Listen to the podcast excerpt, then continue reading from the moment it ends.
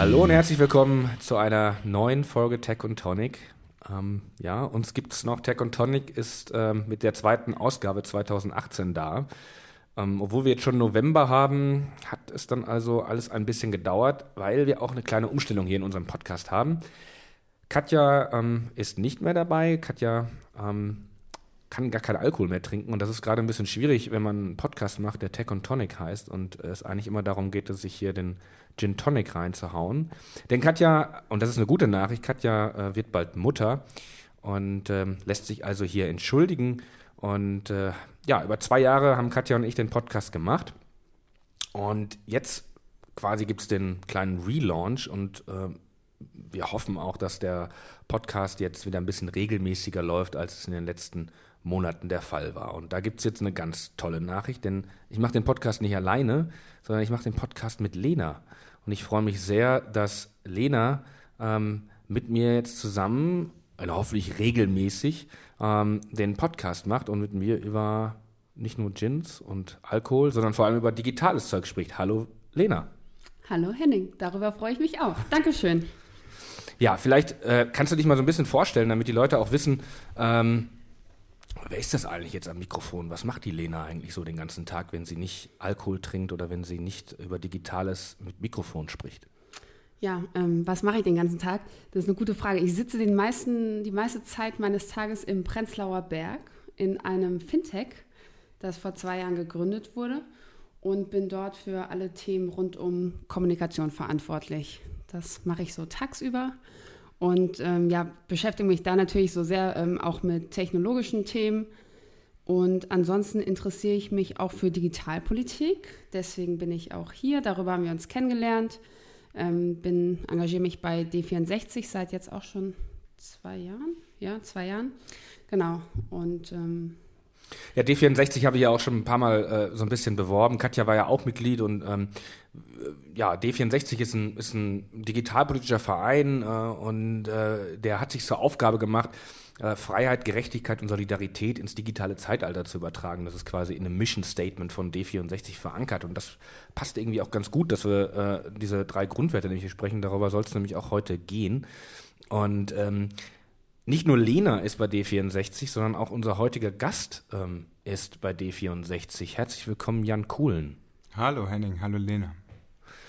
Und äh, jetzt, diese Ausgabe ist nicht nur deswegen besonders, weil ähm, Lena heute zum ersten Mal dabei ist, äh, sondern eigentlich auch, weil wir über ein Thema sprechen, wo wir alle drei äh, ja, ganz gut drüber Bescheid wissen, würde ich sagen.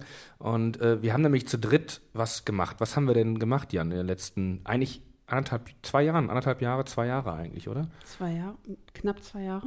Knapp zwei Jahre, glaube ich auch. Haben wir uns ja. mit künstlicher zwei, Intelligenz oder, Was war denn vor zwei Jahren? Also wie ist das eigentlich entstanden? Was haben wir? Du hast, du hast, glaube ich, vor, mal gesagt. Vor, vor, zwei Jahren bin ich, glaube ich, zu dir gekommen und habe gesagt, künstliche Intelligenz wäre mal ein Thema, mit dem wir uns politisch auseinandersetzen könnten, weil da brennt der Markt gerade und da treten irre spannende Fragestellungen auf, die wir klären sollten.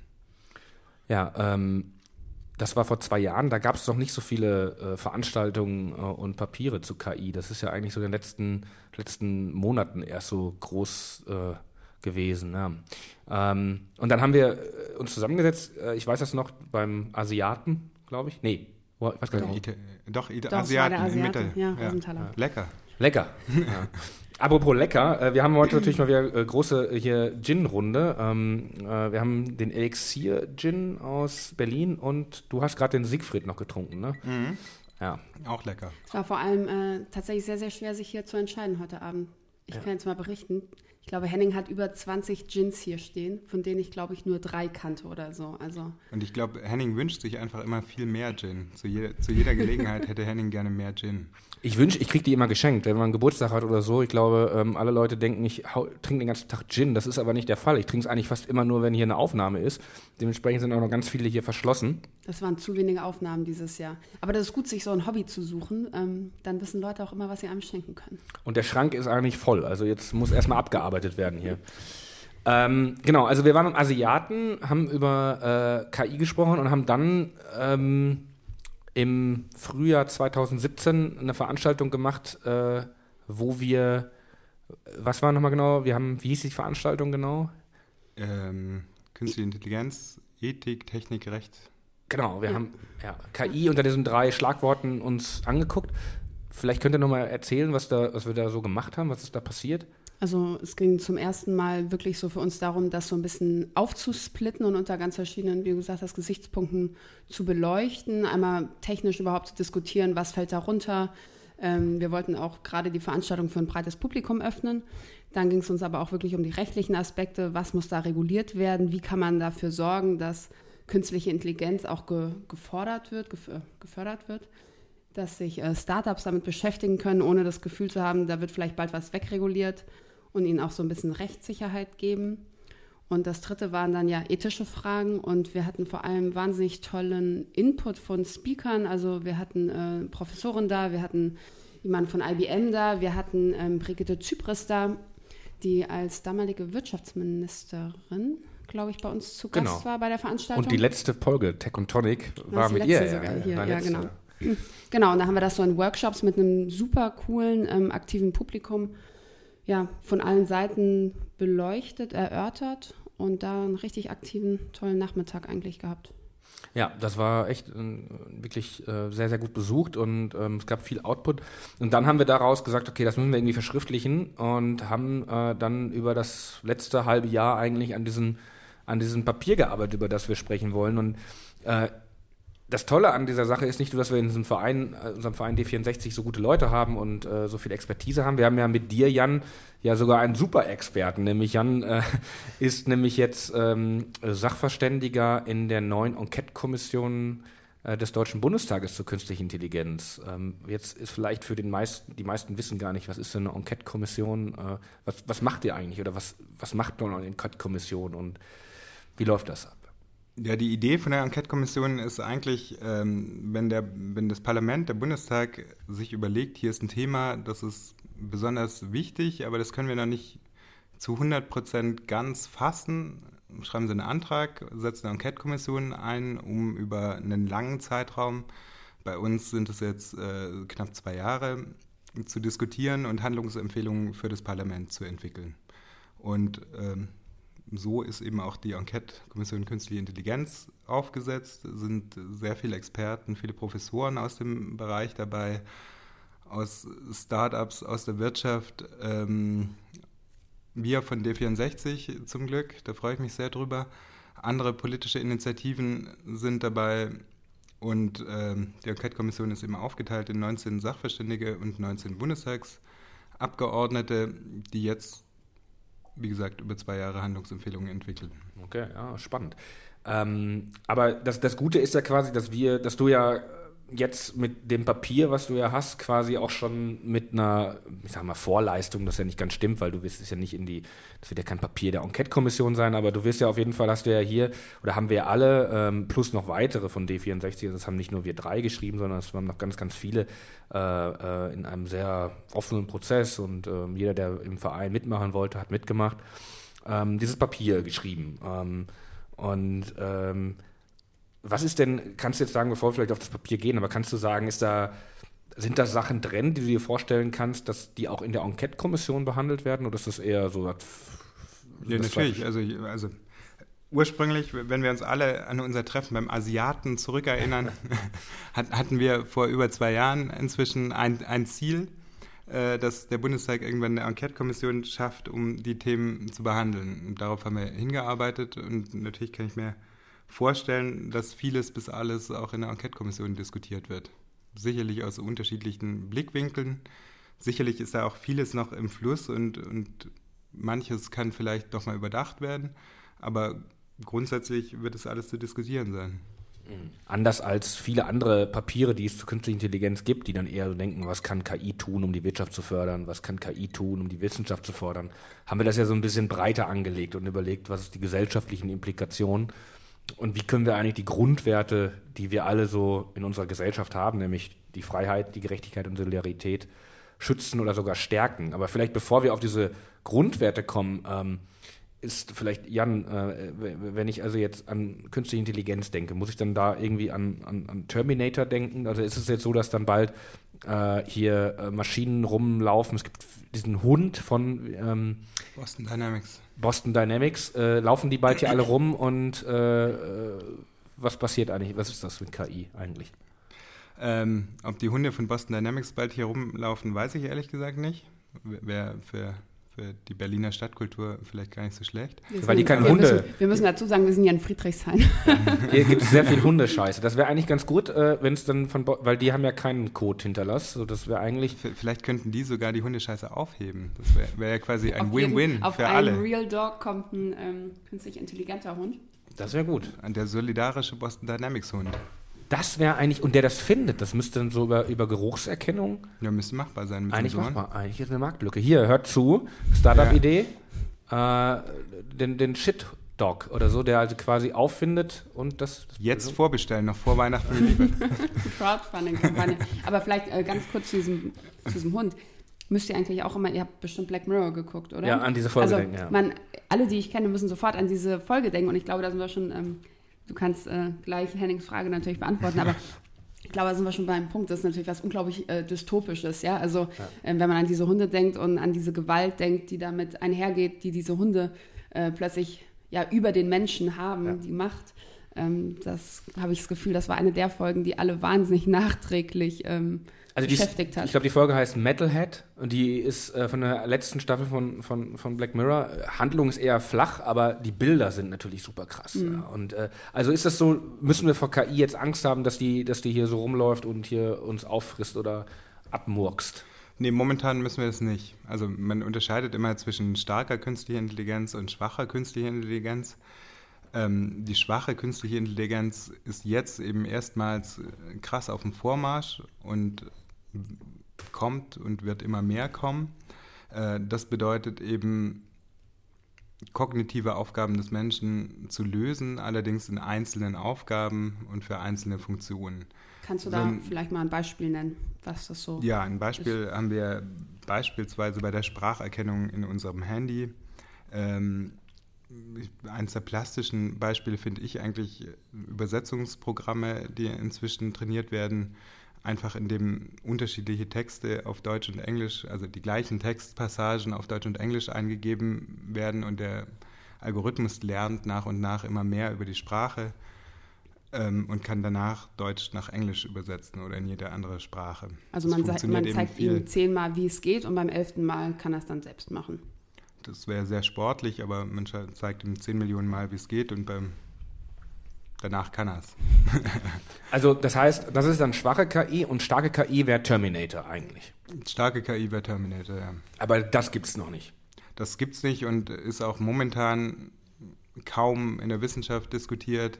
Also kaum, kaum in der ernstzunehmenden Wissenschaft oder nicht in der ernstzunehmenden Wissenschaft diskutiert. Also alle Wissenschaftler sagen eigentlich, das ist so weit weg. Man kann jetzt sagen 100 Jahre, 50 Jahre, 10 Jahre ist egal, weil es einfach weit weg.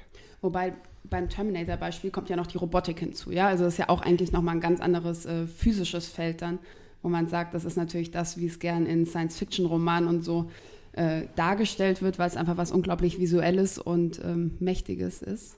Aber die Robotik ist eigentlich bei der ganzen äh, künstlichen Intelligenz-Geschichte, so wie wir sie jetzt vor allem auch betrachten, ausgenommen. Wir haben natürlich noch sowas wie Drohnen oder sowas, ähm, die natürlich auch viel mit, mit künstlicher Intelligenz schon, schon arbeiten.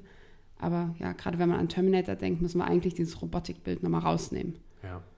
Das wäre dann, also, wenn man die künstliche Intelligenz da betrachten würde, wäre es ja quasi einfach nur so ein Computer, der aber erstmal, wenn man die Robotik wegnimmt, äh, nicht laufen kann, sich nicht bewegen kann, einfach nur irgendein Gerät, was irgendwo steht.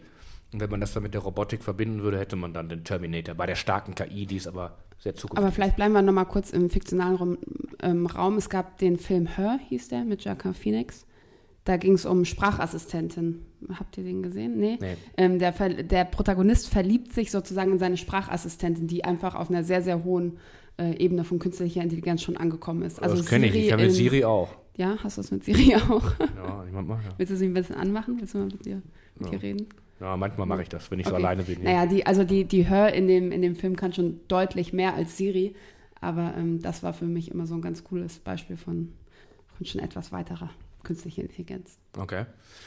Du hattest gerade gesagt, äh, Jan, dass ähm, die Künstliche Intelligenz, äh, Übersetzung zum Beispiel, 10 Millionen Mal wird das äh, mit irgendwie trainiert. Ähm, vielleicht kannst du mal irgendwie erklären, wie das überhaupt funktioniert. Also ähm, man hat ja immer ähm, bei so Computersystemen immer die Frage, man, man, muss halt wissen, wie der Quellcode von so einem System aussieht. Äh, jetzt sagst du aber, äh, es kommt dann irgendwie auch darauf an, dass da so Daten reinfließen. Was ist da jetzt eigentlich neu äh, bei einer künstlichen Intelligenz im Vergleich zu einer, zum klassischen Algorithmus? Also das Neue zum klassischen Algorithmus ist eben, dass der künstliche Intelligenz-Algorithmus nicht mehr statisch funktioniert. Das heißt, beim klassischen Algorithmus, wenn ich Sprache übersetzen wollte, brauchte ich immer Regeln. Also ich musste ihm Regeln sagen, vorgeben. Äh, der Programmierer musste oder die Programmiererin. Genau. Ja. ja. Beziehungsweise, ja, der Programmierende. Ähm, Sehr gut. ähm, das, das ist jetzt bei künstlichen Intelligenzentwicklungen nicht mehr so und ermöglicht eben vieles. Also gerade bei Sprache hat man sich damit irre schwer getan, weil viele Sätze dann doch eben nicht so gebildet sind, wie sie eigentlich gebildet sein sollten. Merkt man im Podcast oder, oder nach, wenn man länger drüber nachdenkt. Ähm, Jetzt funktioniert Deep Learning so eben, man gibt möglichst, also je besser der Datensatz, den man vorstrukturiert, desto besser das Ergebnis. Man gibt Daten in diesen Algorithmus ein ähm, und der Algorithmus sucht sich sozusagen die passende Lösung. Also der hat immer Vergleichsbeispiele und entwickelt dadurch mehr oder weniger selbstständig. Momentan ist es oft noch weniger selbstständig und er, er wird teilweise händisch auch darauf hingewiesen, wo denn genau die Übereinstimmung ist. Ähm, aber das soll immer weniger äh, unterstützt sein, ablaufen. Ähm, und entwickelt dadurch eben ein eigenes Ergebnis und entwickelt seine eigene Regel oder Regelhaftigkeit daran und einen eigenen Gebrauch. Das sind dann meinetwegen 10 Millionen Abgleichformulierungen, die er, die er dann gespeichert hat und als Gewichte zurückgelegt. Und irgendwann kann er eben die gesamte Sprache recht zuverlässig übersetzen. Oder wenn man, äh, so ein anderes Beispiel, was ja auch häufig genannt wird, ist ja die Frage irgendwie der Bilderkennung. Äh, man hat irgendwie 10 Millionen Bilder von Hunden und beim 10 Millionen einsten Bild kann man den dann fragen, dass man reinschickt, ist das ein Hund, ja oder nein. Aber er kann ja eben, und das meinst du ja vorhin auch, dass diese KI dann immer nur sehr beschränkt ist. Ne? Er kann dann nicht, äh, wenn man ihn mit Hunden trainiert, äh, kann er dann zwar sagen, ob es ein Hund ist oder nicht, aber er kann ja nicht sagen, äh, dass es irgendwas, weiß ich nicht, ein, ein, eine Kuh ist, weil er mit einer Kuh nie trainiert wurde und er gar nicht beigebracht bekommen hat, was eine Kuh ist. Ist das richtig? Ja, das ist richtig. Also wenn er nicht weiß, also wenn ihm nie das Futter gegeben wurde, das ist eine Kuh, würde er nicht darauf kommen, dass es eine Kuh ist, sondern würde sagen, kein Hund oder wenn man ihn darauf äh, trainiert hat, eben Hund mit Euter Gro großer Hund. großer Hund, ja, großer Hund. aber, aber, große Hunde finde ich ein ganz, äh, ein ganz gutes Stichpunkt schon, weil das zeigt ja auch so ein bisschen, wie, wie relevant dann wirklich die Daten sind, mit denen gefüttert wird. Also wenn man sagt, ähm, der Algorithmus hat, oder ja, die Daten, die ich gefüttert habe, die Daten, die Bilder, die ähm, haben immer nur große Hunde gezeigt, werde ich dem irgendwann äh, einen Chihuahua zeigen und er wird den nicht erkennen können. Also ähm, die künstliche Intelligenz ist wirklich nur so intelligent, wie die Daten es sind, die ich ihr gebe. Wie die Datenauswahl, ja. Hm. Hm. Ja, würde ich so sagen. Also man, man, sieht es ganz gut, äh, wieder im Übersetzungsbereich, finde ich, sieht man es sehr gut. Äh, da gibt es ein Kölner Unternehmen, das Übersetzung macht. Die hatten davor schon eine Übersetzungsplattform, auf der sie so Satzteile übersetzt haben und das jetzt zu einer künstlichen Intelligenz weiterentwickelt und schlagen dabei Google Translate um Längen. Einfach dadurch, dass sie schon so ein riesen Wörterbuch, das aus Sätzen, Sätzen bestand, übertragen konnten und damit einen hochqualitativen Datensatz hatten, um ihre Netzwerke zu trainieren. Okay, jetzt haben wir so ein bisschen mal eingeführt, was ähm, KI eigentlich ist. Ähm, jetzt kann man sagen, ja, ist ja alles irgendwie ganz nett und ganz fein. Ähm, aber was hat das jetzt eigentlich mit Freiheit, Gerechtigkeit und Solidarität zu tun? Also warum, warum macht ihr hier das große Fass auf und macht irgendwie die, die große ethische Debatte? Ähm, ja. Ich würde sagen, wir fangen mal beim ersten Punkt an, oder? Reden wir mal ein bisschen über Freiheit. Warum Freiheit überhaupt? Ja. Ähm, ich, ich, lese mal die Überschrift unseres Papiers hier vor. Da steht nämlich ähm, direkt zu Beginn: Freiheit zu sichern ist die größte Aufgabe des 21. Jahrhunderts. Und ähm, ja, wenn man jetzt eigentlich ähm, glaube, sich auf der Straße so umhören würde, ähm, ob man sich durch das Smartphone, das man jetzt immer mitträgt, seiner Freiheit, äh, Freiheit beraubt fühlen würde, würden, glaube ich, viele eher sagen, nee, ähm, ich meine, mich macht es freier, ja, ich sehe, wann die Bahn kommt, ich weiß, wo ich hin muss, ich kann alles googeln unterwegs, wenn ich irgendwelches Wissen brauche. Warum ähm, gilt es, Freiheit zu sichern? Warum, ich, ich würde würd nochmal ein kleines Stück davor ansetzen, irgendwie, was gerade passiert. Okay. Also ich, ich finde, das Krasse an künstlicher Intelligenz ist alles, was wir uns bisher überlegt haben, an, an ethischen Grundlagen, an Normen, wie unsere Gesellschaft funktioniert, basiert darauf, dass ein Mensch da ist. Also es ist immer eine menschliche Entscheidung, die getroffen wird. Und jetzt stehen wir erstmals in der Geschichte davor, also vor dem Punkt, wo diese menschliche Entscheidung auf eine Maschine übertragen werden kann. Das ist krass neu. Also wir hatten das das letzte Mal in der Industrialisierung, da wurden eben unsere menschlichen Handlungen massiv auf äh, Maschinen übertragen. Da haben wir immer gesagt, okay, ist alles für uns irgendwie in Ordnung, muss halt super kontrolliert sein und am Ende muss immer jemand verantwortlich sein. Und jetzt müssen wir uns überlegen, wie, wie bleiben wir frei, wie bleiben wir gerecht und wie funktioniert das Miteinander ähm, in dieser Welt, in der Entscheidungen eventuell von Maschinen getroffen werden. Und auch wenn es nur punktuell der Fall ist, müssen wir darüber nachdenken, passt es überhaupt noch mit, mit, unserem, mit unserem Grundsystem überein? Ja, wenn du sagst, das passt das überhaupt noch mit unserem Grundsystem, ist es dann so, dass wir äh, unsere Freiheit, die wir vorher kannten, so nicht mehr existieren wird? Oder was meinst du damit? Nö, das heißt überhaupt nicht. Also ich glaube glaub nur, dass wir eben unsere Regeln momentan jetzt nochmal überprüfen müssen. Also wenn wir bisher immer gesagt haben, für jede, jede Handlung muss jemand verantwortlich sein. Also wir brauchen immer, wir, uns war ja immer klar, wer ist eigentlich schuld. Wir wussten, wissen heute immer bei dem Autounfall, jedenfalls so gut wie immer, lag es am Auto, lag es am betrunkenen Fahrer, lag es an irgendeinem Fahrfehler, ist jemand eingeschlafen, wir können fast alles rekonstruieren. Und ähm, das ist momentan unsicher, ob das auch mit künstlicher Intelligenz so gehen soll. Und dann müssen wir natürlich aufpassen, dass wir dadurch nicht eingeschränkt werden. Aber wird gerade nicht die Rekonstruktion von solchen Vorgängen einfacher, wenn mehr Daten erhoben werden? Ich kann jetzt mir so ein bisschen äh, Devil's Advocate spielen, ja. Also wenn ich natürlich ähm, ein Auto, das fährt von Beginn oder von auch wenn das Auto ausgeschaltet ist, ich habe die ganze Zeit einen Datenfluss. Ich sammle die ganze Zeit Daten über dieses Auto, wo es ist, wie schnell es fährt, ähm, von mir aus noch die, die Luft in dem Auto, ja, um zu gucken, ob der Fahrer vielleicht betrunken ist oder nicht. Dann weiß ich doch im Zweifel ähm, viel eher, warum so ein Unfall passiert ist oder was da, ähm, ja, was passiert ist, als wenn ich im Nachhinein irgendwie an Bremsspuren gucken muss, ob der Fahrer jetzt zu schnell war oder nicht.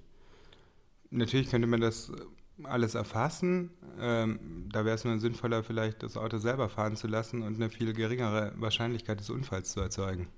Und du meinst dann eigentlich eher die Sache, also hier in dem Papier, ich zitiere mal aus dem Papier, da steht, entscheidend ist nicht, wer eine Entscheidung fällt, also ein Mensch oder eine Maschine, sondern wie diese gefällt wird. Grundsätzlich sollten deswegen auch dieselben Regeln wie in der analogen Welt Anwendung finden. Das heißt also, äh, man, man, man würde quasi die Maschine mit dem Menschen gleichsetzen, ähm, bei, also wenn man das so sagt, wie es in dem Papier steht, oder was? Ich glaube, so vollkommen wird es nicht gelingen. Und da sind wir, glaube ich, auch noch nicht im Papier ganz am Ende in unserer Durchdenkung. Also wie solche Fehler nachher gehandhabt werden sollen, ob wir da eine obligatorische Versicherung wollen, die irgendwie alles bezahlen soll, oder ob wir irgendjemandem irgendwas zurechnen wollen, also dem Autohersteller in dem Fall oder ob das allgemeines Le Lebensrisiko ist. Ich glaube, in erster Linie ist viel wichtiger, dass wir eine Akzeptanz bei den Menschen schaffen, dass es besser ist, einen, einen Unfall im Jahr zu haben in einer Stadt als tausend Unfälle. Ähm, auch wenn ich diesen einen Unfall eben nicht erklären kann. Also es hat ja auch eine, eine hochempathische Funktion. Also auch da sind wir momentan gewöhnt, ähm, uns daran abzuarbeiten, irgendwie, ja, der war betrunken, äh, völlig furchtbar. Aber wenn ich mir jetzt natürlich vorstelle, ein selbstfahrendes Auto, das, das einen Fehler hat, für das irgendeine Versicherung aufkommt, also das eben keinen Fehler hat, sondern das auch mal einen Fehler macht ähm, und für, für den dann irgendeine Versicherung aufkommt, äh, hat mein Kind totgefahren, habe ich natürlich, also ist eine ganz andere Zurechnungsform auch, mhm. auch für mich als Opfer. Ich, ich, glaube, wenn man auch vielleicht ein bisschen, äh, die, die, Frage ist oder der entscheidende Satz ist oder der entscheidende Teilsatz ist ja, sondern wie diese gefällt wird. Also die Frage, äh, wie kommt eigentlich eine Entscheidung zustande? Und wenn man vielleicht ein bisschen von dem Autobeispiel weggeht auf andere Entscheidungen, zum Beispiel äh, medizinische Entscheidungen oder, oder auch Fragen ähm, bei der Kreditvergabe oder was auch immer, äh, äh haben wir, glaube ich, ja darauf abgezielt, dass wir sagen, man muss äh, erklären können und transparent machen können, wie diese Entscheidung zustande kam, jetzt nicht den einzelnen Prozess, weil das, und das wird natürlich jetzt technisch ein bisschen zu weit führen, über äh, sogenannte neuronale Netze anläuft, die man nicht äh, so transparent unbedingt nachvollziehen kann, aber zumindest die Datensätze, die reinkommen, die zu dieser Entscheidung geführt haben können, das soll offengelegt werden, oder? Das ist genau.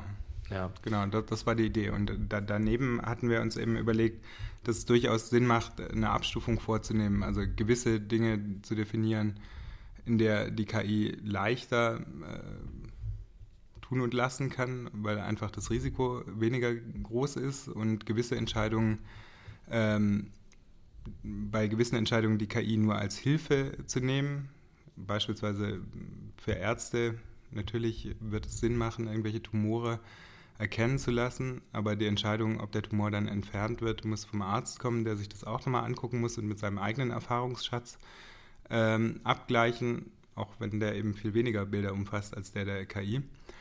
Ähm, und dann schließlich gibt es Entscheidungen, die einfach niemals von der KI getroffen werden sollten, wenn es um die Tötung von Menschen geht. Ähm, ich gehe mal zum anderen Punkt drüber, der ähm, vielleicht auch vielleicht für D64 ganz interessant ist ähm, oder den D64 relativ lange begleitet hat, nämlich die Frage der inneren Sicherheit.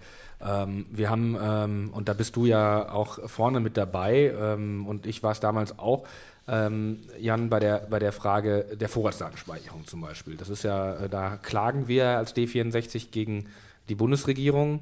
Ist das heißt, sagt man, klagt man gegen die Bundesregierung oder gegen den deutschen Staat? Was ist das eine Verfassungsbeschwerde? Ja, eigentlich äh, klagen wir gegen Gesetz. Also ja.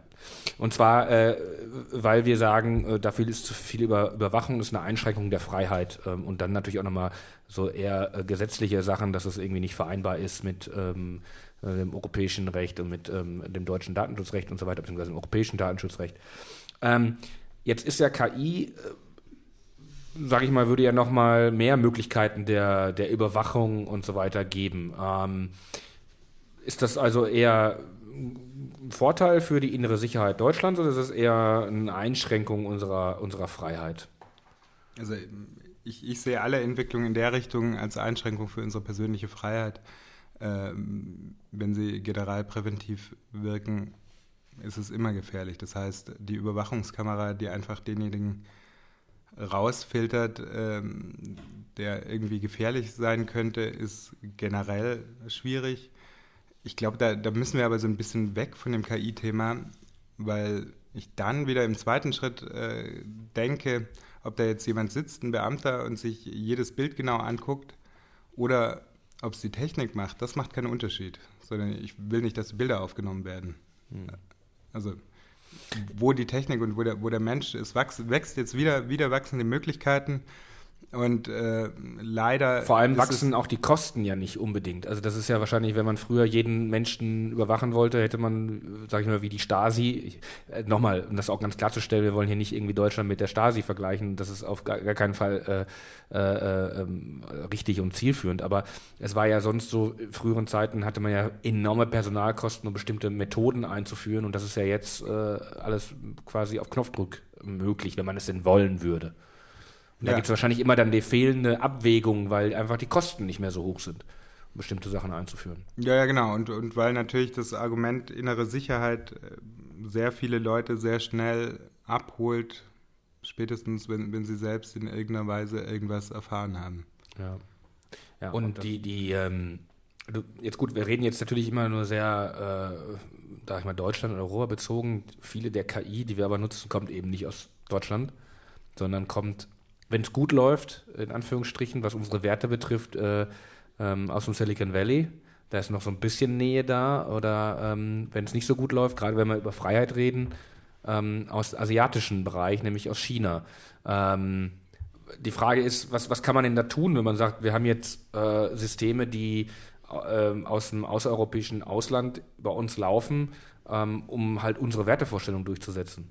Ja, also man kann eben genau, genau das meinte ich gerade auch, genau wie beim Datenschutz eben sagen, alles, was hier eingesetzt wird, muss unseren Regeln unterfallen. Und unsere Regeln können, können eben auch da anfangen, ähm, wo man sagt, es darf nicht frei mit Daten trainiert sein. Also man kann auch auf die Datenqualität, äh, wir kommen sicher bei, bei dem Thema Gerechtigkeit nachher noch viel mehr drauf, wenn wir uns fragen, wie gerecht ist denn so ein Algorithmus? Ähm, eben diese Datenqualität muss gewissen Standards entsprechen damit sie in Deutschland eingesetzt werden darf, beziehungsweise in Europa. Ich glaube, damit könnte Europa eben einen Marktstandard schaffen.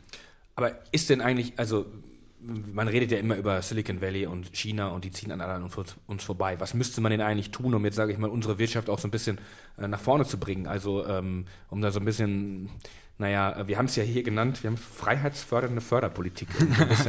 ähm, also wie kann man denn eigentlich äh, wirtschaftliche Freiheit schaffen? Das ist natürlich jetzt äh, ähm, immer so, ähm, gerade, sage ich mal, bei einer SPD-nahen Gruppe immer schwierig, wenn man über freie Wirtschaft spricht. Aber was kann man eigentlich tun, um, um da eine, ähm, eine Förderung zu schaffen für diese Unternehmen? Ja, ich meine, in erster Linie muss man natürlich jetzt enorm investieren. Und da ist Europa tatsächlich ein bisschen hinten dran in der Investitionspolitik. Also wenn man, wenn man sich China anguckt, die unfassbare Gelder in KI gesteckt haben. Kommt, jetzt hat man gerade gehört, dass, dass du aus dem Bereich Stuttgart kommst. Wegen China? Ja. Oder nicht aus dem Pott, wegen nicht China. Nee, aber ich glaube, es ist, es doch eigentlich, es ist doch, China. Ich, was sagst du, Lena? China. Nee, es ist doch, ich glaube, das sagen nur so, so, so Südwestdeutsche. Ich habe mir das Nein, eigentlich. Ich komme auch aus Südwest. Sag Sagst du China? Nein, ich sag China. Ja, und äh, du eher. ich bin auch aus Südwestdeutschland. Ja, aber nicht ganz so schlimm. Ich bin in Berlin geboren. Du bist in Berlin geboren. Und dann ja. bist du ausgewandert nach, nach Baden-Württemberg? Nach China? nach China. Nein, äh. Aber groß geworden bist du doch im Bereich Stuttgart, oder? Ja, genau. Groß geworden bin ich in Stuttgart. Also in Reutlingen bei Stuttgart. Aha. Ja, China. Okay, sorry. Ja, weil unser Power-Ötti, ähm, der sagt, ist nämlich auch gefangen, hat auch. Ähm, hat er auch China gesagt? Er sagt auch China. Mhm. Aber äh, der, der, hat es im Englischen verwendet. Ja, stimmt. Das ist ja. Sender Drive to China. Ja. Ja, ja Power Ötti ist äh, unser heimliches Maskottchen dieser Sendung. Äh, aber ähm, gut, sorry, jetzt habe ich dich unterbrochen. Äh, also man muss investieren. Ja, man muss definitiv massiv investieren. Und wie macht man das sinnvoll? Sinnvoll macht man das unserer Ansicht nach zumindest, indem man investiert und auch was zurückfließen kann. Also über ähm, Fonds, an denen der Staat nachher wieder profitieren kann. Also das, das ist unsere Grundthese. Wir glauben daran, dass die Technologie die äh, Teile des menschlichen Denkens übernehmen kann, für eine sehr lange Zeit sehr erfolgreich sein wird und in der, im Digitalisierungsprozess sehr viel umwälzen wird. Ähm, wir wollen, dass die deutsche Wirtschaft da ein großer Player wird in diesem Spiel und deswegen müssen wir investieren. Wie viel? Kommen die Leute wollen Zahlen hören hier. Ja, ja eine Milliarde im Jahr. eine Milliarde im Jahr. Ja, warum nicht? In, ne? in Deutschland, ja. ja. Bayern hatte, hatte, ich weiß gar nicht, wie viel die hatten. Die, Bayern hatte gesagt, sie wollen der KI-Standort Nummer 1 werden. Standort, ja, okay. Also das, das war so kurz vor der Rakete. Ähm, und die, die sind dann mit heftigen 20 Millionen oder so, glaube ich, für, für ein Jahr rangegangen. Damit kommt man so ungefähr so überhaupt gar nirgends hin, glaube ich. Gut, ja. das sind jetzt auch wirklich nur dann ähm, die Mittel, die jetzt hier der Bund zur Verfügung stellen sollte, ne? Eine Milliarde, wenn wir das fordern. Ja, man muss ja ein bisschen Aufmerksamkeit erzeugen, ne? deswegen auch. Also, aber ich meine, zwei Milliarden. Da haben wir zwei Milliarden raus. Nein, aber im Endeffekt ist es natürlich schon so, wenn man, wenn man überlegt, was in anderen Ländern auch da äh, investiert wird. Äh, und wir haben ja schon ein Problem in Deutschland äh, mit eben auch einer einer, äh, einer vernünftigen Investmentpolitik und auch Förderung von, von jungen Unternehmen und also gerade nicht in der ersten Phase, aber dann in den späteren Phasen. Wenn man überlegt, was, was gerade so im Bereich Digitalisierung immer forschungs- oder ja, wirtschaftstreibend auch war oder innovationstreibend, ähm, ist es natürlich auch, und wenn man in andere Länder blickt, ja, gerade ähm, China wahrscheinlich auch, ähm, war es bisher immer das Militär. Und ich finde, das ist auch nochmal ein ganz kritischer Punkt, der unter das Thema Freiheit fällt, den wir hier auch im Papier drin haben. Und zwar, dass wir eben sagen, wir wollen, dass künstliche Intelligenz, die natürlich auch vom, vom Militär oder fürs Militär ganz besonders attraktiv ist, ja, weil es gibt auch sehr viele, glaube ich, unangenehme Aufgaben, die man durch künstliche Intelligenz sehr viel ähm, besser und effizienter erledigen lassen könnte, ähm, dass wir eben sagen, künstliche Intelligenz hat in diesem Bereich eigentlich sehr wenig nur verloren und vor allem aktiv sehr wenig. Ja. ja.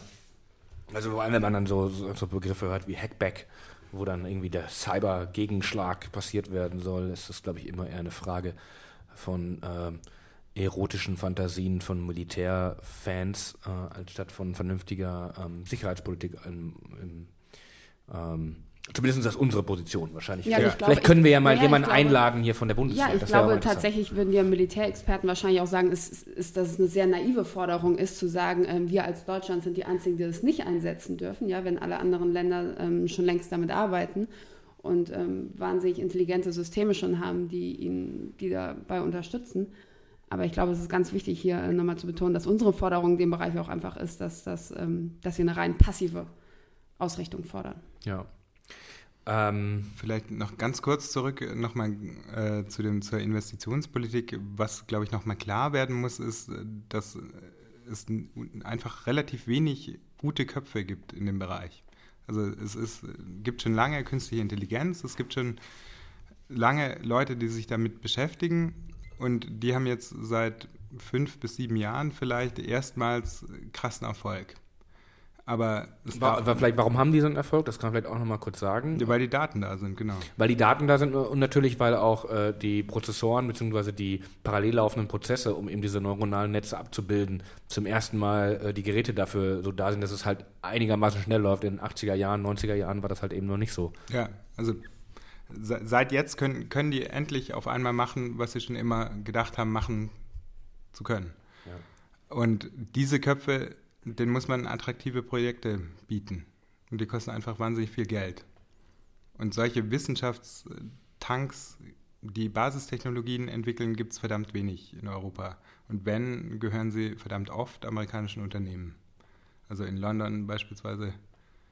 Ist London bei Ausstrahlung noch Europa? Ja. ja. Ich glaube, das dauert noch eine Weile. Ja. Ähm, ja, ich glaube, der, die Sache ist ja auch die, dass Deutschland, was die Wissenschaft betrifft äh, oder die Forschung zu KI betrifft, ja gar nicht mal unbedingt so schlecht ist. Also es gibt ja schon in Deutschland schon auch gute, gute Forschungsbereiche zu KI. Ähm, es fehlt halt noch so ein bisschen die Umsetzung das in, in, in äh, unternehmerische Tätigkeiten, wo wahrscheinlich, aber in den Großunternehmen, ich weiß nicht, müsste man auch mal gucken, inwiefern zum Beispiel bei einer BMW oder bei, bei Audi äh, das Thema KI ist. Also ich meine, klar, bei der Deutschen Post wird KI eingesetzt, bei der Deutschen Bahn wird KI eingesetzt, aber ähm, man, man kriegt das ja auch gar nicht so mit. Was ich mir von den Unternehmen wünschen würde, ist, dass sie das gemeinsam vorantreiben. Also das fehlt in der Tat bei uns noch äh, völlig. Also gerade wenn man sich die Daten anguckt, ist, herrscht ein unglaublicher Protektionismus über den eigenen Datenbestand und es fehlen eben so kollaborative Formen, des Zusammenarbeits und Zusammenarbeitens und Zusammenlegens der Daten, auf der dann wiederum ein Wettbewerb der Ideen entstehen kann. Das heißt, ähm, das war so ein bisschen ähm, Freiheit mal zusammenzufassen. Äh, wir haben sicherlich eine große Bedrohung der Freiheit durch Systeme, die in unsere Freiheit oder Privatsphäre eingreifen können äh, oder sogar in unser Leben eingreifen können, wenn man Außenpolitik und irgendwelche Killerdrohnen in Anführungsstrichen wieder sieht, was natürlich auch wieder äh, äh, weitere Techniken ähm, voraussetzt. Aber wir haben natürlich auch viele Chancen, wenn wir ähm, KI vernünftig einsetzen. Kann ich das so zusammenfassen? Absolut. Ich meine, die größte Chance ist doch, dass wir uns von ganz vielen Aufgaben befreien können. Also und eben wieder kreativer und, und freier unser Arbeitsleben begehen können, wenn wir das jetzt richtig steuern. Ja. Das ist eine, eine Riesenvision. Also insgesamt, so wenn man die Fortschrittsgeschichte anguckt, ist es doch immer Ziel, weniger von dem zu machen, was man ohnehin machen muss. Um seine kreativen Fähigkeiten auszuüben, um nicht mehr 45 Stunden in der Woche zu arbeiten, sondern nur 30 oder 25 oder 20, weil nämlich KI bestimmte Tätigkeiten übernehmen kann. Zum Beispiel, genau. Also ganz, ganz egal wie, schafft es erstmal ja, einen Raum für neue Möglichkeiten. Hm.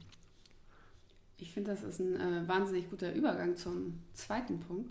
Jetzt Okay. hast du es rumgedreht. Jetzt hast du es umgedreht. Eigentlich würden wir jetzt im Paper würden wir jetzt eigentlich über Gerechtigkeit sprechen, aber Wir können ich direkt finde, zur Solidarität lass- sprechen. Du hast genau, vollkommen recht. Das macht einen ganz guten, springen, weil ganz guten ähm, Über. da muss ich auch äh, kurzes äh, Lob an die Verfasser dieses Papiers abgeben. An Es dich gibt- selbst, oder wie? Nein, an alle. Lena- weil es Lena gibt in diesem sich. Papier natürlich, ähm, Lena lobt sich für ein toller Titel auch für den Podcast. Lena lobt sich. Lena lobt weiß, sich. ich Das kannst du so einen es Daily, Daily Podcast, wo du immer sagst, so heute, oh, heute habe ich äh, äh, einen Brief auf der. Arbeit geschrieben, der war so gut. Oder heute habe ich zu Hause irgendwie Möhrengemüse gekocht. Einen Möhreneintopf, der war so toll. Das wäre doch toll. Oder so eine Insta-Story. Hast du, habt, also ganz Ein kurz, habt ihr auch, habt ist ihr auch so viele. Insta-Freunde, die irgendwie äh, jeden Tag einfach nur in, die, in das Ding reinlabern und erzählen, was sie den ganzen Tag machen? Nein. Nee, Okay. ich habe so Leute, die, die erzählen, oh, heute habe ich irgendwie das gekocht, habe ich das gemacht. Ich denke, wer interessiert das eigentlich? Aber Henning, du weißt, dass du dir das nicht angucken musst. nee, aber es ist ja so ein bisschen, äh, man, warum gucken sich Leute RTL 2 an? Auch nicht, weil sie es müssen, sondern weil sie auch irgendeiner gewissen, ähm, Sozialer Vergleich nach unten in der Regel. na, nach Ja. unten hast du gesagt. Aber Ja, gut, Ähm, ich, ich weiß ja, ich kann mir vorstellen, welche RTL 2-Shows du gerade meintest. So, ja, habe ich gestern gesehen, habe ich auch zum ersten Mal Naked Attraction gesehen, ich fand ich dachte, sehr du musst das interessant. arbeiten. Ja, eben noch gesagt, wie viel du hier schaffst. Ja, aber abends, es kam, läuft um 23 Uhr. Na gut, okay. vielleicht an alle Freunde von Henning. Er wird sich tierisch freuen, wenn er mal wieder auf einen Gin vorbeikommt. Abends um 23 Uhr, um mit ihm RTL 2 zu gucken. Äh, Nein, was ich eigentlich sagen wollte, was ich bei diesem Papier toll finde, also wir haben hier ganz klar konkrete Forderungen drin etc., aber wir haben beim Schreiben auch gemerkt, dass es unglaublich viele Themenbereiche gibt, die wir nicht in so einem Papier abdecken können, also vor allem nicht abschließend. Also wir gemerkt haben, dass sind Gedanken, die uns gekommen sind beim Schreiben, die wir so angestoßen haben, wo wir gemerkt haben, eigentlich, und Jan hat es jetzt gerade gesagt, eigentlich, wenn, wenn, uns, wenn wir es schaffen, künstliche Intelligenz so auszulegen, dass sie uns alles ja Unangenehme abnimmt, ja, also alles, womit wir sehr viel unnötige Zeit eigentlich auch verbringen, vielleicht, ja, Jobs, auf die keiner Lust hat beispielsweise, monotone Aufgaben, dann kommen wir an Fragestellungen in der Gesellschaft, wo wir eigentlich jetzt die Möglichkeit haben, uns in bestimmten Bereichen ganz neu auszulegen, also unsere Gesellschaft ganz neu zu gestalten. Und das können wir mit dem äh, Papier gar nicht abschließend hier irgendwie erörtern, aber da gibt es ganz tolle Kästen, die wir hier eingefügt haben, ähm, wo wir eigentlich so ein bisschen auch inspirieren wollen und sagen, das sind so Fragestellungen, mit denen wir uns jetzt beschäftigen können. Ich glaube, wenn man das Solidarprinzip verteidigen will, hat man zum Beispiel als einfaches Beispiel, wenn man die Krankenkassen äh, sich, sich anschaut und das Gesundheitssystem anschaut, ja schon die Frage, ähm, wir haben uns darauf irgendwann in den 70er Jahren oder wann auch immer darauf geeinigt, dass man, ähm, dass es, dass die Risiken äh, gesellschaftlich betrachtet werden. Also eben nicht individuell betrachtet werden. Wenn jemand krank ist, federt das die Gesellschaft ab.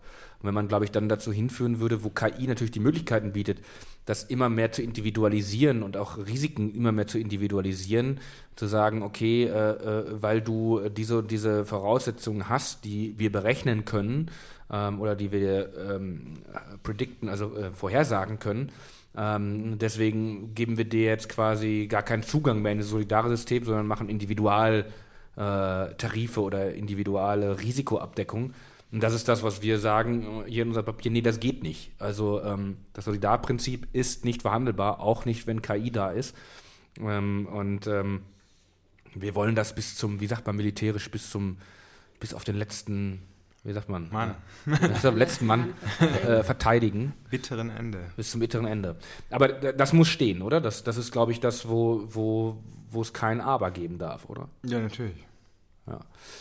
Ähm, aber wenn man jetzt quasi überlegt, ähm, wir haben ja gerade darüber gesprochen, dass so eine KI über Daten befüttert wird. Und Jetzt ist es ja so, dass wir äh, natürlich, wenn ich jetzt sage, okay, ich möchte jetzt eine, eine künstliche Intelligenz äh, zu irgendeinem bestimmten, bestimmten Fall äh, oder für einen bestimmten Anwendungszweck erstellen, dann stehe ich ja erstmal äh, mit, mit gar keinen Daten da, sondern ich stehe erstmal nur mit meinen Daten an, die ich jetzt vielleicht zu Hause habe. Und ähm, je nachdem, was ich machen will, kann das ziemlich wenig sein.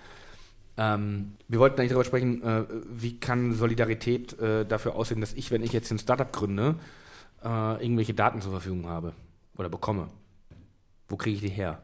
Genau, deswegen hatten wir, hatten wir gerade gesagt, ähm, wir fordern, dass der Staat Daten bereitstellt und wir fordern, dass Unternehmen die Daten bereitstellen. Natürlich alles äh, Was hat nicht jetzt? personenbeziehbar. Was hat denn jetzt der Staat davon, wenn er die ganzen Daten bereitstellt? Eine geile Wirtschaft. An der er nichts verdient. So, dann gibt es. Das ähm, wäre mir relativ irgendwelche neu, dass der Staat an der Wirtschaft nichts verdient. Okay, dann verdient er ein bisschen mit, aber dann gibt es plötzlich Unternehmen, die davon profitieren, dass der Staat meine persönlichen Daten für sie zur Verfügung stellt. Nee, genau, deswegen sagte ich ja gerade, also keine be- personenbeziehbaren, personenbezogenen Daten, Okay, jetzt sondern äh, ich, immer depersonalisiert, synthetisiert. Also beispielsweise Straßennetz oder ähm, Wasserverbrauch in irgendeiner Stadt. Genau.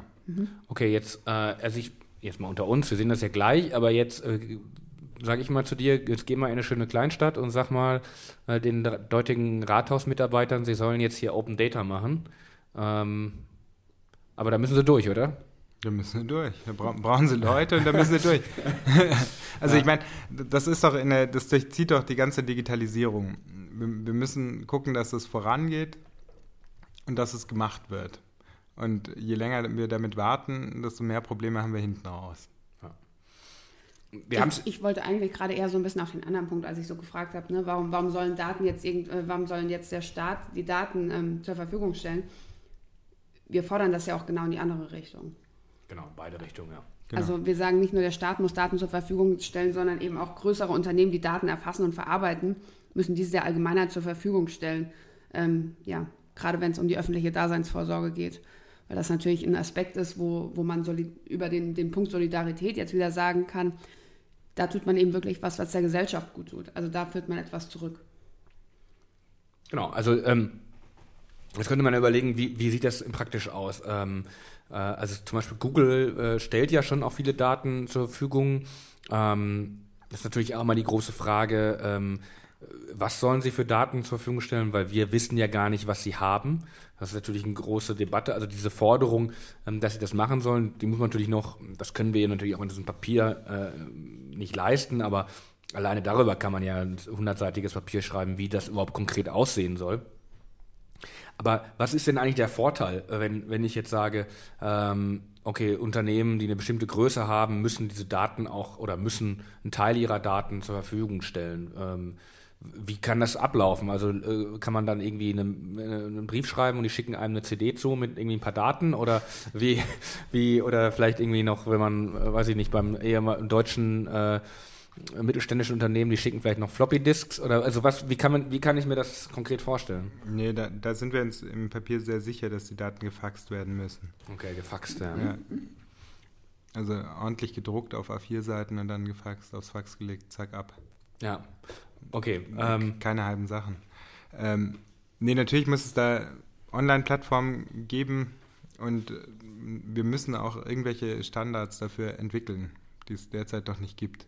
Also das hatte ich vorher, vorher auch schon mal mit den kollaborativen Datenplattformen angesprochen. Es muss einen Standard für, für Daten geben und es muss auch irgendwie ins Bewusstsein der Unternehmen gebracht werden, dass es wichtig und gut ist, die Daten zu teilen. Also dass genau darauf, also der Mehrwert des Startups, die Kultur gibt es in Deutschland noch nicht, sondern man denkt immer, wir, wir machen lieber für 10 Millionen unser eigenes KI-Lab auf, da stellen wir dann funky Sofas rein und machen ein mega Kulturprojekt draus.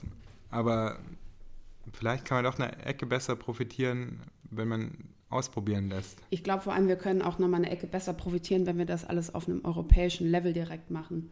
Also wir fordern ja hier Datenpools und wir sagen aber auch ganz klar, wir wollen einheitliche europäische Standards, um so eine Interoperabilität von vornherein zu gewährleisten. Also es bringt uns ganz wenig, wenn das jedes Land für sich macht, weil ähm, wenn wir uns jetzt wieder mit China oder den USA vergleichen, haben wir natürlich eine deutlich größere Wahrscheinlichkeit, dass sich irgendwas durchsetzt, wenn wir das von vornherein auf europäischem Level ähm, fordern.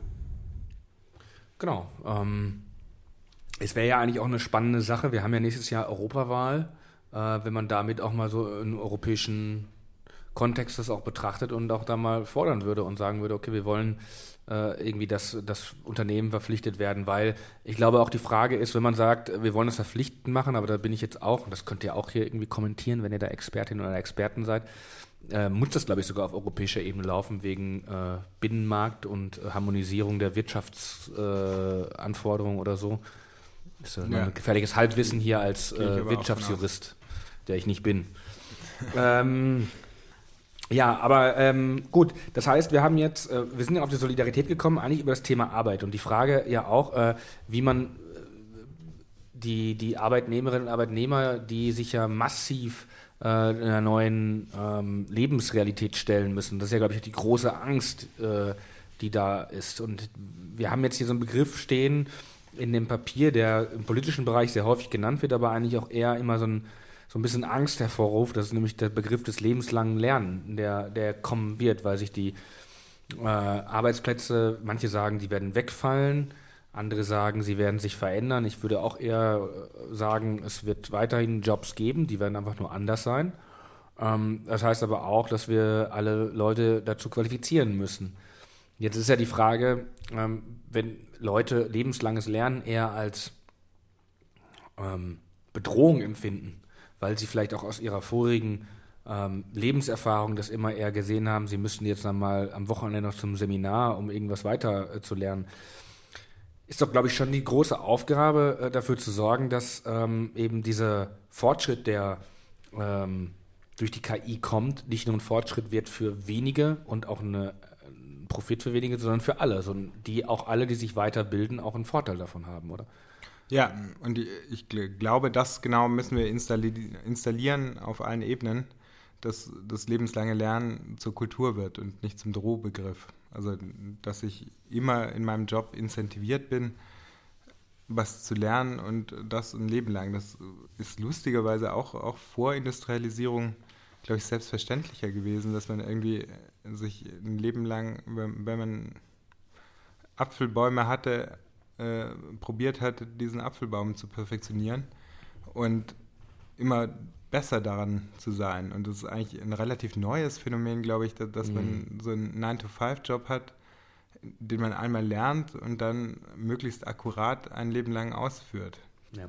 Ich glaube, diese, die, die, die Frage, was der KI als Chance bieten kann, wenn jeder und jede weiß, wie sie oder er die KI zu eigenem Vorteil nutzen kann. Und wenn es nur für banale Sachen im Haushalt oder banale Sachen im Leben sind, ist, das so als selbstverständlich zu begreifen, wie wir einen Hammer begreifen oder wie wir äh, andere Werkzeuge begreifen, dann ist, glaube ich, auch eine viel größere Akzeptanz da, das im, im, im Arbeitskontext zu verstehen oder auch die Angst abzubauen bezüglich einer KI. Wenn das äh, das ist ja, glaube ich, das, was wir als solidarisches Verständnis einer KI auch mit transportieren können. Ja, ich glaube, das gibt es ja auch schon häufig. Also ich glaube, viele Menschen, deswegen ganz zu Beginn habe ich auch gesagt, wenn man die Menschen, glaube ich, auf der Straße fragt, äh, macht es dir jetzt Angst, fühlst du dich in deiner Freiheit eingeschränkt, dass du ein Smartphone bedienst? Ich glaube, ganz viele Leute, ohne sich zu sehr darüber bewusst zu sein, ähm, nutzen KI schon ganz alltäglich, ja. Die gucken bei Google den schnellsten Weg für irgendwas nach oder ähm, die machen Google-Bildersuche. Ähm, jetzt sind es natürlich nur Smartphone-Beispiele, die mir ein, einfallen, aber auch ähm, natürlich haben wir das auch in irgendwelchen, ja, im, im Auto oder sowas. Ähm, und ich glaube, häufig ist es den Leuten einfach noch gar nicht so bewusst.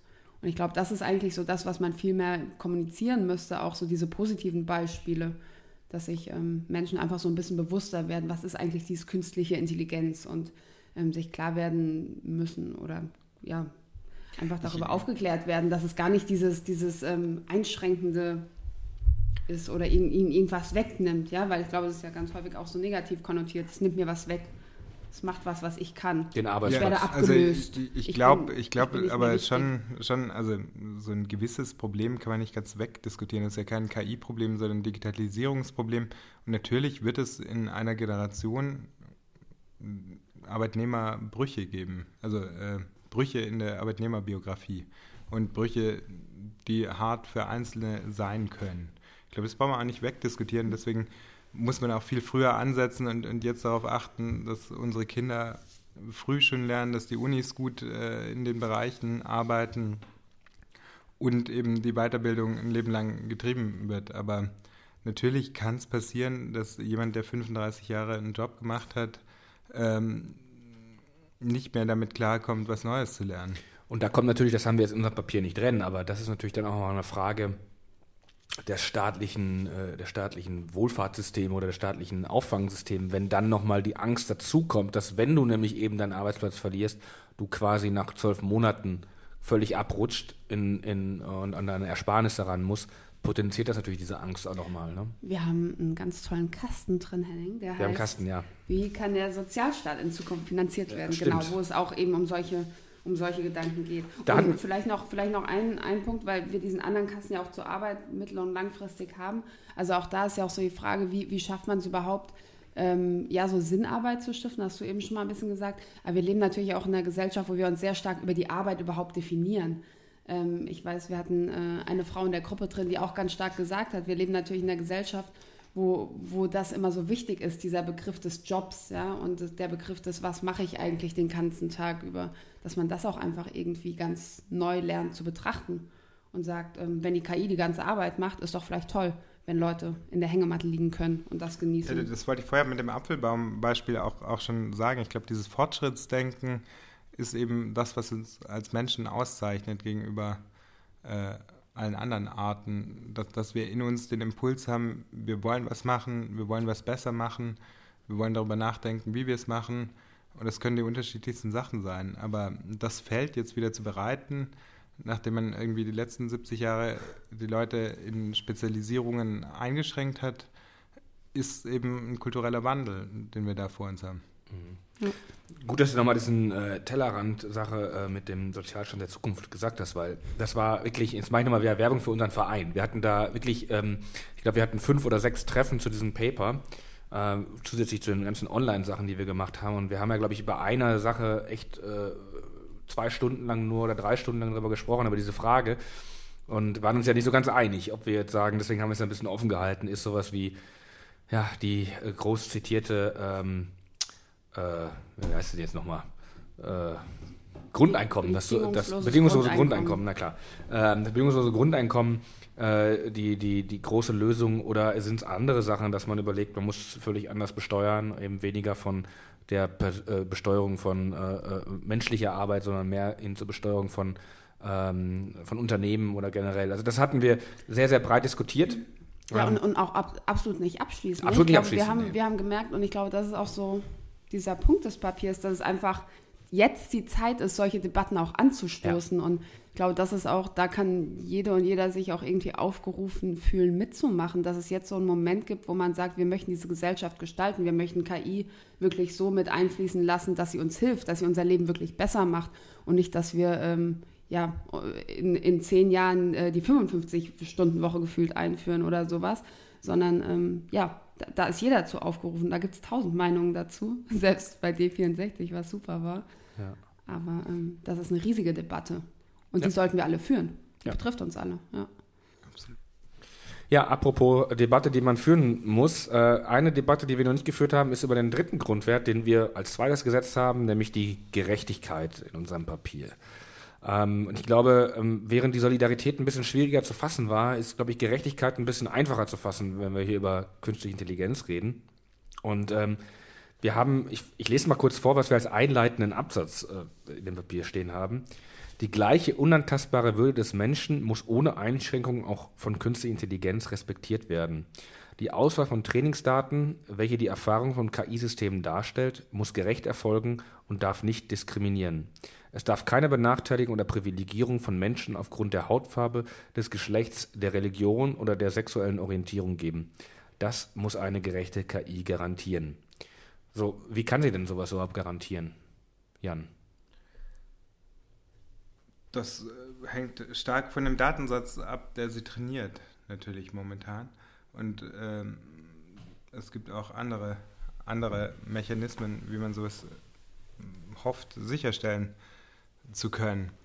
Ähm, die Frage ist ja, ist ja immer bei, bei so Gleichheitsgrundsätzen, Gerechtigkeitsgrundsätzen, ähm, braucht man natürlich auch eine Vergleichsgruppe. Also eine Frage ist natürlich, für wen ist sie gerecht? Ähm, die andere wäre dann, wie wird sie gerecht gemacht? Mhm. Das heißt, ähm, was kann man sich denn da jetzt konkret vorstellen? Also wir haben, äh, vielleicht kannst du das mal irgendwie ein Beispiel hinterlegen, wenn wir sagen, es darf nicht aufgrund der Hautfarbe oder des Geschlechts oder so eine Diskriminierung entstehen. Ähm, was kannst du das irgendwie am Beispiel festmachen? Ja, ein, ein Beispiel war ähm, auch ein reales Beispiel aus Amerika. Ähm, da wurde, wurden ähm, Software eingesetzt, um gewisse Arten von Verbrechern zu identifizieren. In der Vergangenheit gab es mehr schwarze als weiße Verbrecher, deswegen kam die KI generell zu dem Urteil, dass ein dunkelhäutiger Mensch eher ein Verbrecher ist als ein hellhäutiger Mensch. Hm. Das ist massiv diskriminierend, ähm, ist der Datenlage geschuldet und ist eigentlich, wenn man ehrlich ist, genau die Form der Diskriminierung, gegen die wir auf allen Ebenen auch bei Menschen kämpfen. Also vielleicht muss man da, um das Beispiel richtig zu verstehen, hast eben gesagt, es gibt mehr schwarze als weiße Verbrecher. Es gibt mehr Inhaftierte, ne? Oder äh, mehr, bei denen es verfolgt wurde. Ja, Weil genau. gerade dadurch erst wird es ja, also sozusagen in, de, in deinem Beispiel. Ja, in, der, in, der Statist, in, der, Statistik gab es mehr Schwarze als Weiße. Genau, in der, in der aufgenommenen Statistik, also in, der, in dem Datengrund, in dem Datensatz, der selbst an sich schon diskriminierend war. Und durch künstliche Intelligenz wurde diese Diskriminierung dann noch verstärkt. Genau. Wir haben es ja in dem Papier auch so ein bisschen als eins der Bias-Probleme also, äh, äh aufgeführt. Bias, also ähm, das englische Wort für Verzerrung ähm, oder eine Voreingenommenheit, eine Tendenz. Ähm, und das ist ja dann quasi eine Art der Daten, also Datendiskriminierung, Diskriminierung, die darüber stattfindet, dass ich einen Algorithmus oder ein KI-System mit Daten füttere, die schon eine Verzerrung in sich haben, die sich dann potenziert über genau. das System. Ja, genau. ja ich glaube, die spannende Frage ist an der Stelle, wie schafft man das denn zu verhindern? Also wie schafft man es, Datensätze zu generieren, bei denen man unterschiedlichste ähm, Merkmale ganz ausbalanciert darstellt? Ich, also genau das kann man einerseits tun, andererseits, also ich glaube, man muss viel darüber nachdenken, was für Datensätze man braucht und welche Qualität die Daten haben und daneben darüber nachdenken, für welchen Einsatzzweck sie geeignet sind. Also käme es auf die Hautfarbe an in irgendeiner Weise, also wäre das ein Kriterium, das eine KI leitet und ich habe eben nur Daten von dunkelhäutigen und äh, hellhäutigen Menschen, aber nicht von grünen Menschen, sollte es solche geben. Ähm, dann darf ich die KI vielleicht nicht auf grüne Menschen anwenden, weil sie da einfach keine Erfahrungswerte hat. Hm. Aber es gibt ja nicht nur äh, diese Datendiskriminierung, sondern es gibt ja auch, ähm, das übersieht man so ein bisschen schnell und das ist, glaube ich, ja sowieso ähm, stark gegeben, nämlich, wir haben es äh, Teamdiskriminierung genannt, nämlich ähm, dann, wenn eigentlich ein, äh, ein KI-System erstellt wird oder entwickelt wird äh, von Entwicklerinnen und Entwicklern oder vor allem Entwicklern, wie es äh, leider in der Realität auch ist. Das sind ja hauptsächlich Männer, die ja wahrscheinlich von ihrer Grundstruktur vielleicht an manche Dinge gar nicht denken, gar nicht unbedingt böswillig, äh, die ähm, bei einer Entwicklung eines Systems äh, schon ein, ein, ein Bias, also eine Tendenz oder eine Verzerrung reinbringen. Ähm, da, was hilft da? Da hilft eigentlich nur, dass man sagt, man, man sorgt dafür, dass so Entwicklerteams und äh, äh Erstellerteams äh, divers sind, oder? In allen Bereichen. Ja, also wir, wir haben eben gesagt, man muss, was kann man gut prüfen? Die Diversität von Teams wird man sicherlich nicht gut prüfen können. Also da, dazu müsste man jede Rollenverteilung in jedem Team genau kennen. Also die kann man sich, glaube ich, wünschen. Ist aber auch, ehrlich gesagt, häufig schwer durchzusetzen. Also wenn es nun mal aktuell mehr männliche Entwickler gibt, kannst du ja kaum sagen, ähm, da müssen jetzt irgendwie Frauen rein. Also natürlich kann man das fördern und kann sagen, ähm, für spezielle Produkte oder für spezielle Algorithmen äh, wünscht man sich das, aber ist leider auch momentan sehr ja, realistisch. ja, ja, äh, die Frage ist ja, äh, ich glaube, da kann man auf die Bildung zurückgehen. Ne? Also die Frage, wie ähm, sorge ich dafür, dass wir auch mehr Entwicklerinnen haben? Ähm, absolut, absolut. Aber ich rede ja jetzt vom aktuellen, von heute, hier, zwei, ja. ja. 2018. Ja, ja vor, vor allem innerhalb der Teams spielen ja sicherlich auch noch andere äh, Fragen eine Rolle wie Absolut. Gesinnung, äh, Alter. Alter, vielleicht Herkunft, Religion, ja. Herkunft, äh, biografische Fragen. Also da wird man sicher nicht zu dem, zu dem perfekten Schlüssel kommen, wie wir uns jetzt ausmalen könnten. Aber wenn wir jetzt erstmal auf die Daten zurückgehen, also die Frage, wir hatten ja ganz am Anfang mal den Satz, es ist nicht, äh, es ist nicht entscheidend, wer eine Entscheidung fällt, sondern wie diese gefällt wird ähm, kann man eigentlich da sagen, wir brauchen vor allem Transparenz bei den Daten, wie ein System trainiert wurde. Genau, also, über, die Datenstrukturen. Über also, Datenstrukturen. Also kann ich erkennen, dass da so ein Bias vorliegt. Genau, also man kann ja grundsätzlich äh, offenlegen, was für Datenarten habe ich verwendet. ähm, welche groben Häufigkeiten von welcher Datenart eventuell. Ähm, das wird sicher nicht super präzise nötig sein, aber zumindest grob schlechtig. Und daneben kann ich natürlich den Output prüfen. Also die, was mit Accuracy, also die Genauigkeit des Algorithmus äh, kann ich ja für verschiedene Diskriminierungsverdachtsfälle abklopfen. Mhm. Und das jedenfalls dann, wenn sich jemand von Diskriminierung betroffen fühlt. Mhm. Aber ich glaube, das ist ja eben nicht nur, also wir haben ja hier in unserem Papier drin stehen, wir wollen die Einführung, und das wird natürlich auch wieder ganz viele Leute ähm, ärgern und da kann man sehr lange darüber Wurde diskutieren. Wurde auch breit diskutiert. Wurde auch breit diskutiert. Ja, Gab es auch unterschiedliche Meinungen zu. Ja, wir wollen so. die Einführung des grundlegend überarbeiteten Pflichtfachs Informatik in der Sekundarstufe 1, langfristig sogar ab Klasse 1. Vielleicht äh, betonst du nochmal grundlegend überarbeitet, weil es eben nicht nur darum geht, dass jetzt ähm, Kinder programmieren und coden lernen, sondern es wirklich ähm, darum geht, ja, die Technologie zu verstehen. Und ähm, das auch nicht nur darum geht, das in einem Fach zu haben, sondern es wirklich in allen möglichen Fächern mit einfließen zu lassen. Und ähm, ich glaube, mir, ich finde vor allem den, den zweiten Teil dieser Forderung auch ganz wichtig, dass wir sagen, ebenso fordern wir die Stärkung von kollaborativem Lernen und Kreativität sowie eine angemessene personelle und technische Ausstattung von Schulen. Also wir können natürlich uns ganz viel wünschen, aber wenn Lehrer das nicht umsetzen können, ähm, haben wir ein ganz anderes Problem, weil auch die, für die gilt ja lebenslanges Lernen. Also wenn wir uns die Lehrer von heute anschauen, wie sollen die Kindern ähm, oder Lehrer, die heute vielleicht gerade auch erst in den Beruf starten, wie sollen die überhaupt ähm, KI jetzt grundlegend weitervermitteln können, wenn selbst sie von in ihrem Studium und in ihrer Ausbildung noch nichts damit zu tun hatten. Also ich glaube, da geht es auch ganz, ganz stark darum, die mitzunehmen und dafür zu sorgen, dass sie überhaupt die technische Ausstattung haben. Und auch dieses kollaborative Lernen und die Kreativität, ich glaube, das gilt auch, schreiben wir auch hier, es gilt, geht ganz stark darum, das zu fördern, eben wenn wir sagen, wir müssen junge Menschen heute auf eine Zukunft vorbereiten, die vielleicht ungewisser ist als je, ja, ohne das jetzt ganz negativ zu meinen, aber ich glaube, ähm, ich weiß jetzt den Prozentzahlen nicht, aber wenn wir gucken, ganz viele Berufe, die es in 20 Jahren geben wird, die können wir heute noch nicht mal benennen. Also wir wissen im Prinzip noch nicht, wofür wir ausbilden, aber müssen Menschen so breit aufstellen, dass wir sagen, können sowohl mit Technologie umgehen, als auch mit neuer Technologie und sie können auch emotional und ähm, kreativ damit umgehen. Also was, was wir doch eigentlich wollen, ist, dass die Schule aufs Leben vorbereitet. Und äh, da ist das Leben mit dem Computer oder dem Smartphone oder sonst was, also das Leben in der digitalen Welt, nun mal in den letzten 10, 20 Jahren zum absoluten Bestandteil eines fast jeden Lebens geworden. Und das muss ich von Kind auf widerspiegeln. Also ich muss, muss lernen, was passiert da eigentlich. Eigentlich muss es ähm, so einen geschichtlichen Teil geben. Also wie, wie entsteht überhaupt ein Computerprogramm? Ähm, ich muss die, die ethischen Grenzen kennenlernen. Ich muss was über Daten wissen. Ich muss vielleicht auch ein bisschen lernen, wie, wie, ich, wie ich eine Suchmaschine am besten verwende und zu den Ergebnissen komme, die ich möchte. Ich muss vielleicht in Erdkunde auch, auch lernen, wie die Daten, die mir da erzählt werden, umgerechnet werden können und schön veranschaulicht werden. Also wie diese Prozesse funktionieren, die eben neu sind, muss ich irgendwie in der Schule lernen. Und ich muss die auch darüber hinaus mehr lernen in, in äh, Bildungswegen, die auf den Beruf vorbereiten.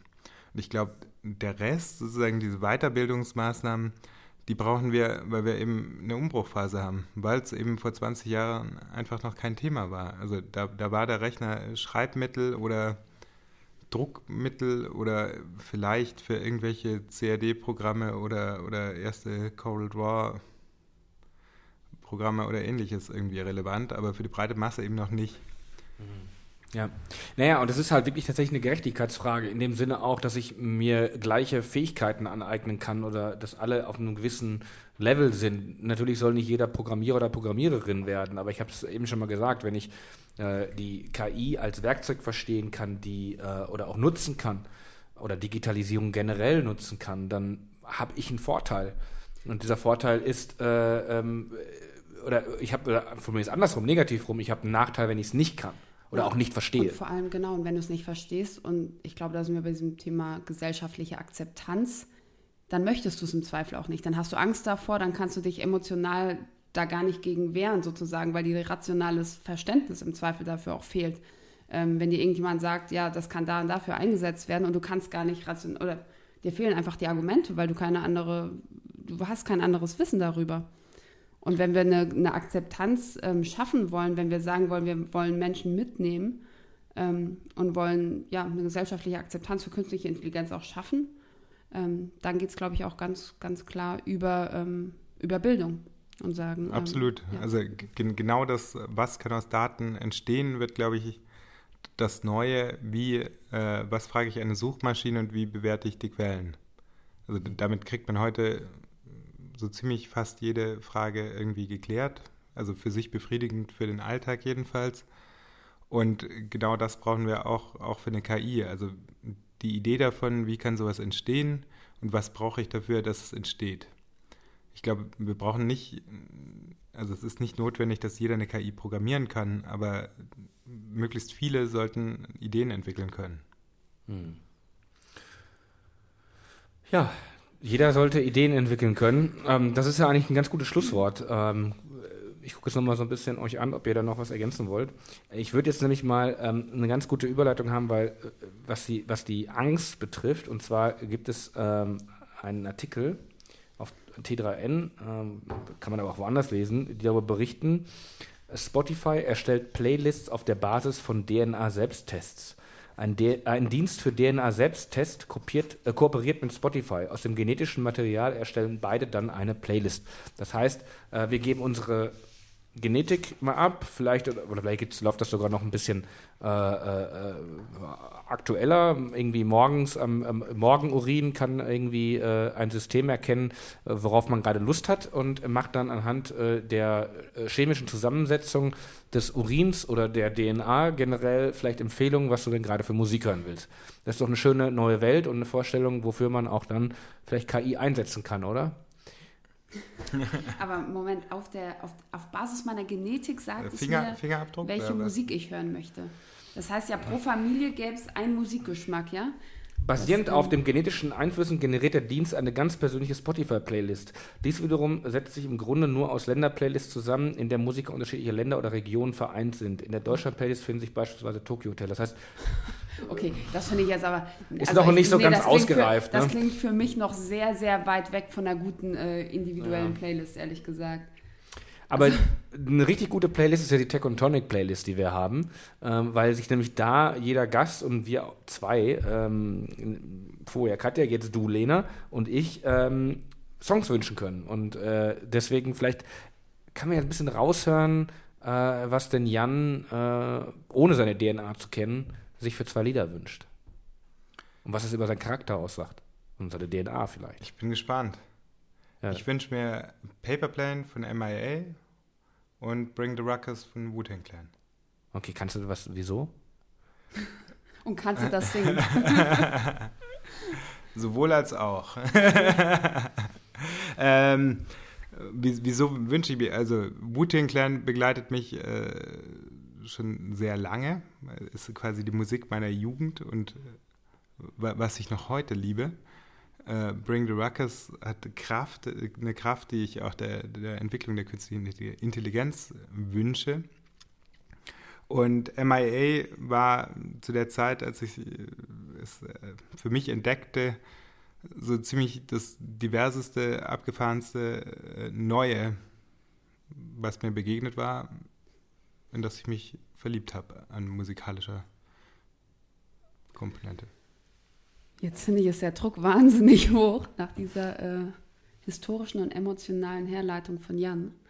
Ich hätte mir einfach basierend auf dem richtig schlechten Wetter draußen äh, Sweater Weather von Neighborhood gewünscht.